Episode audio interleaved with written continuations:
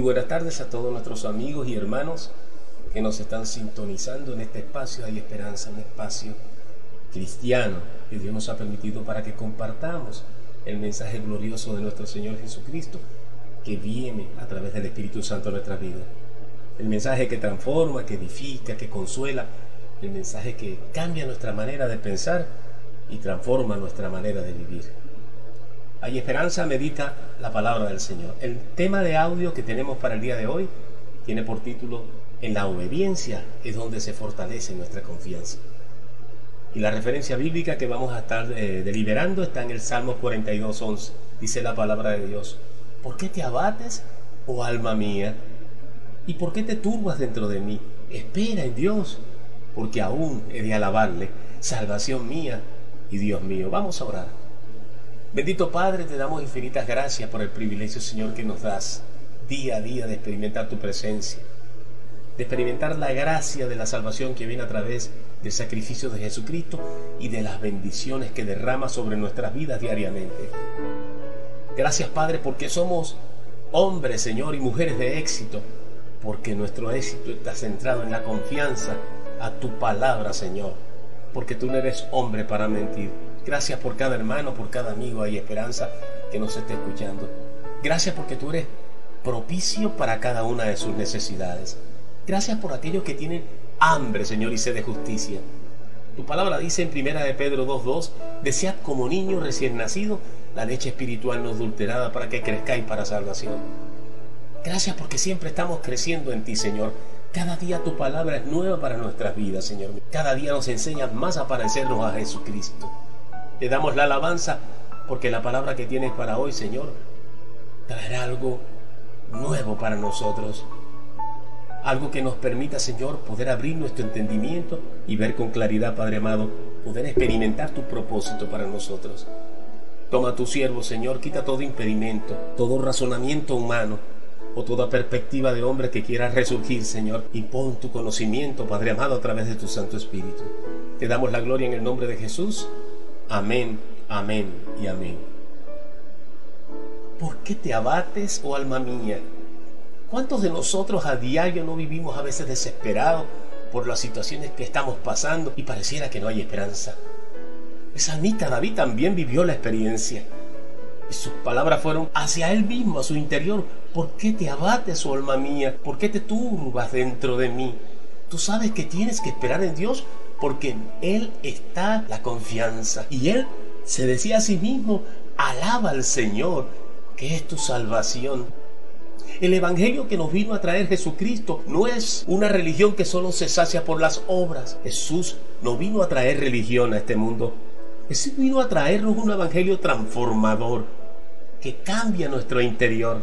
Como dice la palabra de Dios, aunque este viejo hombre se va desgastando día a día, el hombre nuevo se renueva también de día a día. La palabra de Dios transforma nuestras vidas que pulveriza todo nuestro pasado y nos conduce hacia un futuro en Dios. Es lo mejor. En 2 de Corintios capítulo 5 del 17 al 18, la palabra dice, de modo que si alguno está en Cristo, es nueva criatura. Las cosas viejas pasaron y aquí todas son hechas nuevas todo en tu vida, esos recuerdos que vienen del pasado y que te quieren frustrar, no te pertenecen. Deséchalos. Porque la palabra de Dios dice que por la gracia de Jesucristo han sido sanadas todas tus heridas, todo el dolor y toda la tristeza. Y dice Señor que las cosas que hoy tienes en tu vida son todas nuevas. Porque Dios hace todo nuevo. Y todo esto viene del Padre quien nos reconcilió consigo mismo por Cristo y nos entregó el ministerio de la reconciliación. El apóstol Pablo lo expresaba de esta manera en Filipenses 3 de 13 y 14. Hermanos, yo mismo no pretendo haberlo alcanzado, pero una cosa hago, olvidando ciertamente lo que queda atrás. Me extiendo a lo que está por delante y prosigo a mi meta, a mi premio del supremo llamamiento de Dios que es en Cristo Jesús. No piensen ustedes que el apóstol Pablo estaba diciendo que él no pasaba por momentos difíciles en su vida porque no estaba exento de ellos, sino que su fe no dependía de las circunstancias, su fe no dependía de los momentos difíciles que tenía que transitar. En ese mismo libro, en Filipenses 4, de 12 al 13, él expresa, sé vivir humildemente. y sé tener abundancia. En todo y por todo estoy enseñado, así para estar saciado como para tener hambre, así para tener abundancia como para padecer necesidad. Y termina con esto, todo lo puedo en Cristo que me fortalece. Esa es la misma fe que Dios demanda de nosotros. Una fe renovadora, transformadora, llena del poder que viene de Dios. No tiene que ver solo con el hecho de que hayas confesado a Jesús como tu Señor y Salvador personal. Va mucho más allá. Es dejar ver a través de tu vida lo que somos en realidad en Cristo Jesús. Es poder experimentar la gracia de Dios en medio del túnel de la prueba que nos toca pasar día a día. Jesús nos enseña a caminar sobre aguas turbulentas, pero solo en aquellos que han puesto toda su confianza en Él prevalecerán. Veamos la experiencia de Daniel. Dios lo sacó de su confort, del confort de su fe en su tierra y lo llevó al cautiverio. Pero por su testimonio, en medio de la prueba, demostró que su fe no podía ser apresada, su fe estaba libre, aunque él físicamente estaba en cautiverio, y su fe actuaba en él según la voluntad de Dios.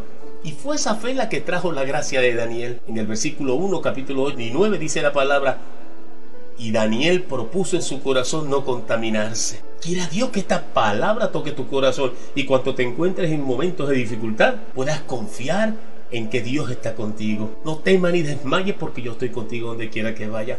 Y cuando Daniel propuso en su corazón por la experiencia de la palabra de Dios que estaba grabada en él, Dios puso en Daniel en gracia y en buena voluntad con todos aquellos que lo habían cautivado. Y demostró que en medio de su cautiverio era un hombre de éxito, porque había depositado toda su confianza en las promesas de Dios. En el libro de Josué 1, del 8 al 9, nos enseña la palabra, nunca se aparte de tu boca este libro de ley, sino que meditarás en él de día y de noche, para que guardes y hagas conforme a todo lo que en él esté escrito porque entonces así harás prosperar tu camino y todo te saldrá bien. Mira que te mando que te esfuerces y seas valiente. No temas ni desmayes, porque Jehová tu Dios estará contigo y conmigo a donde quiera que vayamos. ¿Cuántos de nosotros en esta mañana pudiéramos decir confiadamente, soy una persona exitosa? No por mis logros, ni por mi condición humana, sino porque no he descuidado rendir mi vida delante de Dios y eso ha fortalecido mi confianza en su palabra. Y esa es la obediencia donde se fortalece nuestra esperanza. En el libro de Efesios capítulo 3 del 14 al 21 dice la palabra, por esta causa doblo mis rodillas ante el Padre de nuestro Señor Jesucristo, de quien toma nombre toda familia en los cielos y en la tierra, para que os dé conforme a las riquezas de su gloria, el ser fortalecido con poder en el hombre interior por su espíritu. Dice el Señor, diga al débil, fuerte soy, todo lo puedo en Cristo que me fortalece. Para que habite Cristo por la fe en vuestros corazones, a fin de que arraigados y cimentados en amor, seáis plenamente capaces de comprender con todos los santos cuál es la anchura, la longitud, la profundidad y la altura de conocer el amor de Cristo, que excede a todo conocimiento, para que seáis lleno de toda la plenitud de Dios y aquel que es poderoso para hacer todas las cosas mucho más abundantes de lo que pedimos o entendemos según el poder que actúa en nosotros. Es el poder de Dios lo que trae la vida de Jesús en nuestras vidas. Es el poder de Dios lo que trae lo sobrenatural. Es el poder de Dios que hace en nosotros lo imposible.